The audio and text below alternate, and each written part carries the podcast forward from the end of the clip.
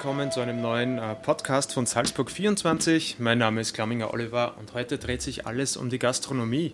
Und dazu habe ich äh, einen tollen Gast, eine junge Dame, und zwar Linda Lorenzoni aus Eugendorf bei Salzburg. Sie ist erst 19 und äh, hat schon ein Unternehmen gegründet. Erst einmal hallo und schön, dass du da bist. Hallo, freue mich, dass ich heute da sein darf. Na, sehr gerne natürlich. Linda, mit 19 ein äh, Unternehmen zu gründen, ist ähm, sehr sportlich. Vielleicht erklärst du ganz kurz, ähm, was hast du eigentlich gegründet, was, was machst du? Ähm, also ich war in der Tourismusschule Glessheim fünf Jahre, ähm, so Hotelfachschule im Tourismusbereich und im Gastgewerbebereich und war die letzten zwei Jahre, also in der vierten und fünften Klasse, war ich dort eine Schulsprecherin. Und auch durch die Praktika habe ich einfach gemerkt, dass es derzeit einfach extremer Mitarbeitermangel in der Gastronomie herrscht. Und ich war zusätzlich eine Landesschülervertretung als stellvertretende BMHs Landesschulsprecherin tätig und habe dementsprechend dafür Schulsprecher in Salzburg gekannt oder kenne viele Schulsprecher in Salzburg und habe aber gemerkt, dass viele Schülerinnen und Schüler interessiert sind, neben der Schule zu arbeiten.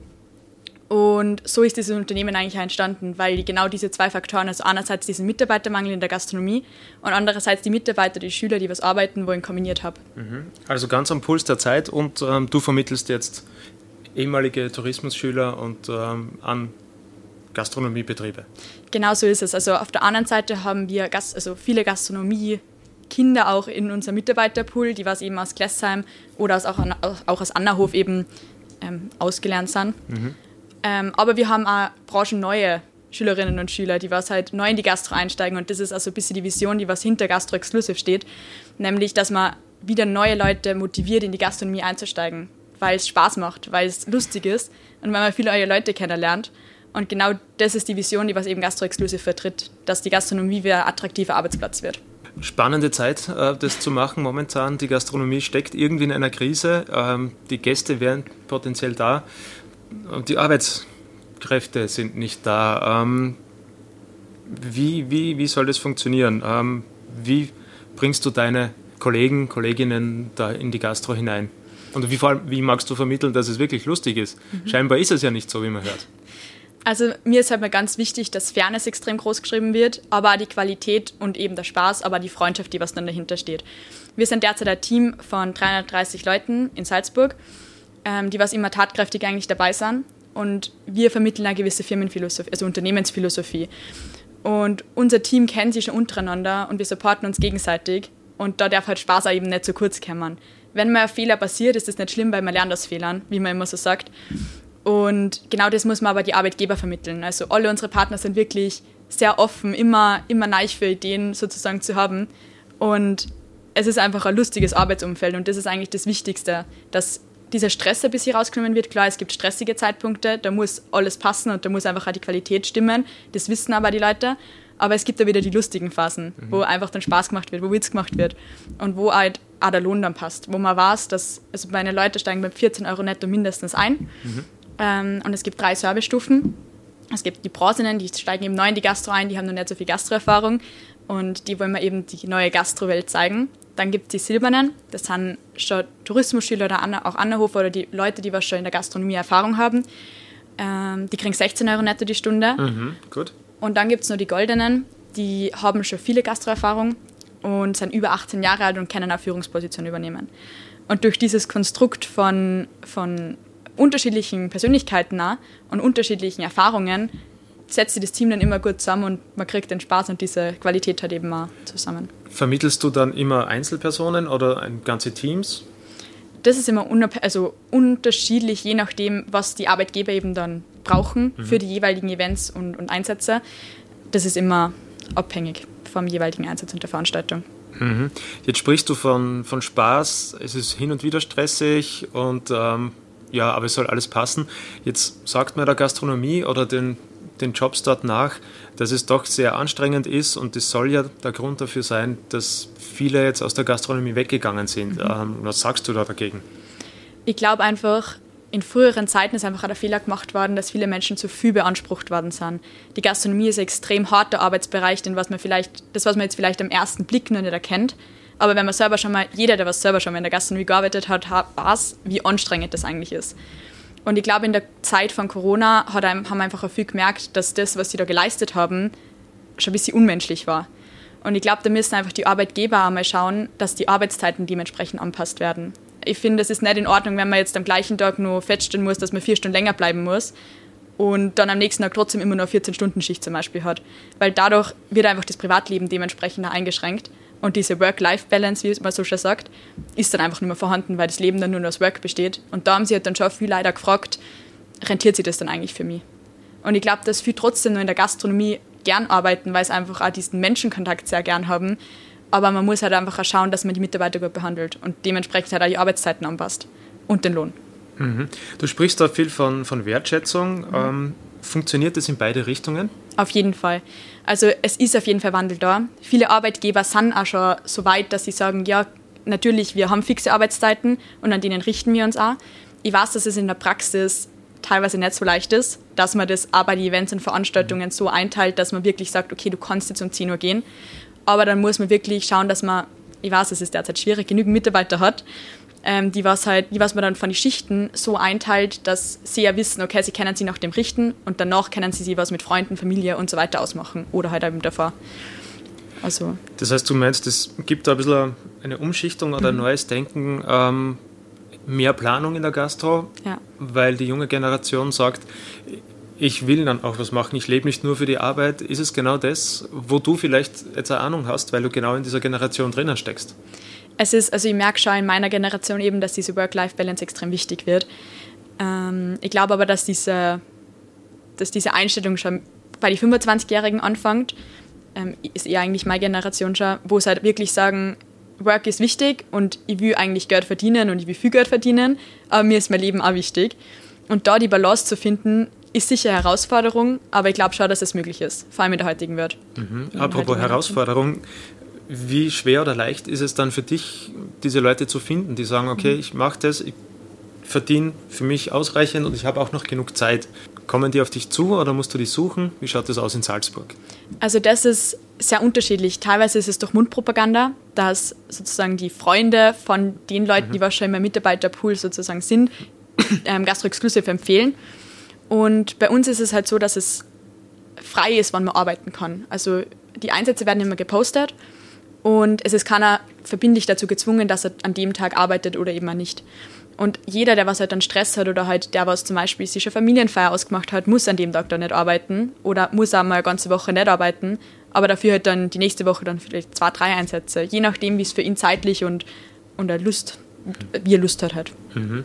Für Schüler ist es sicher tolle Sache, man kann sich da das Taschengeld aufpolieren, ähm, aber natürlich wenn man Familie zu versorgen mhm. hat, äh, nur sporadisch hin und her zu springen, stelle ich mir wahrscheinlich kompliziert vor. Wie, in welcher Altersschicht sind deine Mitarbeiter? Genau, da hast du voll recht. Ähm, meine also das Mitarbeiterpool ist von 16-Jährigen angefangen bis hin zu 25-Jährigen. Also wir bewegen uns wirklich im Bereich der Schüler und mhm. Studenten, die was eben diese flexiblen Arbeitszeiten wollen oder brauchen, in dem Sinn, weil sie ja da stressige Phasen haben, da wo sie lernen müssen und sie dementsprechend halt das gut einzuteilen ist einfach.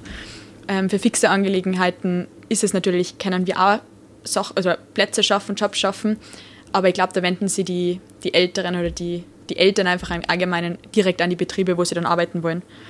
Wie reagieren die Betriebe, wenn du jetzt sagst, okay, ich habe die und die Arbeiter, aber der Stundenlohn muss mindestens so und so sein? Ist jetzt auch nicht so üblich eigentlich. Mhm dadurch, dass es immer bei Mitarbeit, also bei den ganzen Events gibt es immer Spitzen, beziehungsweise auch in Restaurants gibt es einfach Spitzenzeiten, wo man zusätzlich Mitarbeiter benötigt. Und ihr erklären dann immer die, die Vision, die was hinter Gastro Exclusive steht. Und dass man halt neue Mitarbeiter einfach motivieren sollte oder Menschen motivieren sollte, wieder in die Gastro einzusteigen. Und was einfach da, da wichtig ist, der Lohn, die Arbeitsqualität mhm. und dass diese, dieses Produkt also im Allgemeinen dann einfach passt. Und ich hätte da jetzt noch nie wen oder noch keinen Arbeitgeber getroffen, der was gesagt hat, ja okay, das ist zu viel Lohn zum Beispiel. Weil wenn die Qualität stimmt, dann sind sie auch gern bereit dazu, dass sie das zahlen. Wer es kann wahrscheinlich. Das stimmt. Ähm, die Frage ist, wo bringst du deine, ähm, deine Mitarbeiter unter? Also wir haben derzeit sehr viele Partnerbetriebe. Darunter zählt zum Beispiel ein großer Partner ist das Kavalierhaus Glessheim, das was uns immer dort tatkräftig unterstützt und das was wir unterstützen natürlich mit super Leuten. Ähm, auch die Gassner Familie gehört dazu ähm, genauso wie die Lisaheim in Flachau, wo im Sommer viele Hochzeiten stattfinden. Ähm, Click Watri ist ein Event-Catering mit vielen Veranstaltungen. zum Beispiel auch die Soul Kitchen mit, mit Indigo, Clarice Bastards ähm, und die ganze Raschhofer Group sozusagen. Genau, das sind einer der, der Betriebe, die was wir beliefern. Okay, das sind jetzt alles Betriebe, die, ich sage jetzt einmal, zu den besseren, besser situierten in, in Salzburg äh, zählen. Beim normalen Wirtshaus ums Eck oder so wird es dann wahrscheinlich kompliziert. Jein. Ähm, wir schauen halt schon, dass wir in, in einer hohen Gastronomie arbeiten, wo wir halt eben auch die Qualität und den, den Service leisten können, den was wir halt auch können. Ähm, und wir machen halt regelmäßige Schulungen, zum Beispiel im Barkeepen zum Beispiel. Mhm. Also wirklich, wo wir auch die Sachen, die was wir lernen, anwenden können praktisch. Und das ist halt meistens genau bei solchen Events und Veranstaltungen, die was eben in dem höheren Preissegment liegen. Und genau, das ist einfach auch der Sektor, wo wir uns eigentlich spezialisieren. Ähm, mit einem ehemaligen Direktor mhm. habe ich ein Interview geführt und er meint, er sieht die Sache oder die, die Zukunft in der Gastronomie und im Tourismus so, es wird sehr gute Betriebe geben, ähm, höherpreisig vom Segment her und dann eher ähm, im, im niederpreisigen ähm, Segment und dazwischen wird es wahrscheinlich weniger geben. Also man braucht auch Konzepte. Ähm, da spezialisierst du dich jetzt eigentlich drauf auf die eher besseren, oder? Oder wie siehst du das? Wie wird das in Zukunft ausschauen? Ähm, ich stimme da an Herrn Börndl sehr zu, dass ich glaube auch, dass die mittlere Schicht sich sehr reduzieren wird. Ähm, weil auf der einen Seite gibt es natürlich Betriebe, die was einen sehr hohen Standard pflegen, sehr, sehr hohe Qualität. Ähm, was aber jetzt nicht unbedingt heißt, dass jetzt die, die Einsternebetriebe oder die normalen Wirtshäuser jetzt schlecht sind oder irgendwas. Es ist einfach eine andere Kundengruppe, die was man vielleicht da anspricht. Und ich glaube nicht nur, dass sie das jetzt in der Gastronomie ändern wird, sondern auch in der gesamten Gesellschaftsstruktur. Dass einfach die Mittelschicht sie über lang oder kurz reduzieren wird, dass, es, dass dieser Gap zu ärmeren Menschen und reicheren einfach größer wird. Und ich glaube, darauf geht auch die, die Zeit hin. Also das wird nicht außen vor bleiben. Mhm. Und darauf muss die Gastronomie dann in reagieren. Wahrheit reagieren. Genau. Mhm. Aber ich glaube, jede, jede Branche. Also nicht nur die Gastronomie im Speziellen, sondern wirklich jede Branche. Sehr wahrscheinlich, ja. Was kannst oder möchtest oder willst du zum Beispiel ähm, ja, Gastronomen mitgeben? Ähm, wie tun sie sich leichter in Zukunft äh, Personal zu finden, junges Personal zu finden, älteres Personal zu finden. Vielleicht ist das ja auch für dich dann später mal ähm, eine Variante, ältere Servicekräfte mit aufzunehmen. Was brauchen sie? Was soll der Gastronom bieten? Was ich glaube, ganz wichtig ist, ist einfach diese Wertschätzung, die was man seinen Mitarbeitern gibt. Und dass man vor allem jungen Schülern und Studenten oder jungen Menschen im Allgemeinen was zutraut ähm, dass sie nicht nur immer Kommis sind, sondern dass man ihnen eben mal direkt vom Fach was mitgibt. Viele Menschen gehen in einen Beruf, dass sie was lernen. Und ich glaube, viele Menschen gehen in die Gastronomie nicht, dass sie drei Teller tragen oder dass sie diesen Service jetzt per se ausüben, sondern einfach, dass sie ja den Menschenkontakt haben und dass sie in einem coolen Team eine coole Arbeit machen. Und da gehört, glaube ich, auch dazu, dass man einen fairen Lohn dafür kriegt. Ähm, die vielen, viele Gastronomen oder jeder Gastronom weiß, dass Service sowie Küche sehr anstrengende, anstrengende Jobs sind und ein sehr anstrengendes Berufsfeld. Ähm, natürlich muss die Qualität stimmen und auch die Motivation. Und was ich natürlich auch die Arbeitgeber mitgebe, was ich ja vorher schon erwähnt habe, dass die Arbeitszeiten geregelt sein sollten. Es ist schwierig, ich weiß, aber das muss einfach in der Praxis an, angewendet werden, weil sonst wird der Mitarbeitermangel stetig steigen. Wenn man aber diese Arbeitszeiten in den Griff kriegt und sagt, okay, du arbeitest jetzt von 8 bis 20 Uhr zum Beispiel, das sind eh schon 12 Stunden, aber du bist um 20 Uhr fertig und du kannst sagen, hä, ich bin jetzt weg, dann ist das in Ordnung und dann, glaube ich, gehen viele Mitarbeiter wieder zurück in die Gastro. Mhm. Jetzt werden einige Serviceleiter, Serviceleiterinnen sagen, die schon 20 Jahre im, im Beruf sind, okay, das sagt sich so leicht. Ja. Hast du dir das schon mal anhören lassen müssen, dass jemand sagt, naja, du bist jetzt 18, äh, 19 und du willst mir jetzt erklären, wie ich meinen Job zu machen habe? Schon mal erlebt?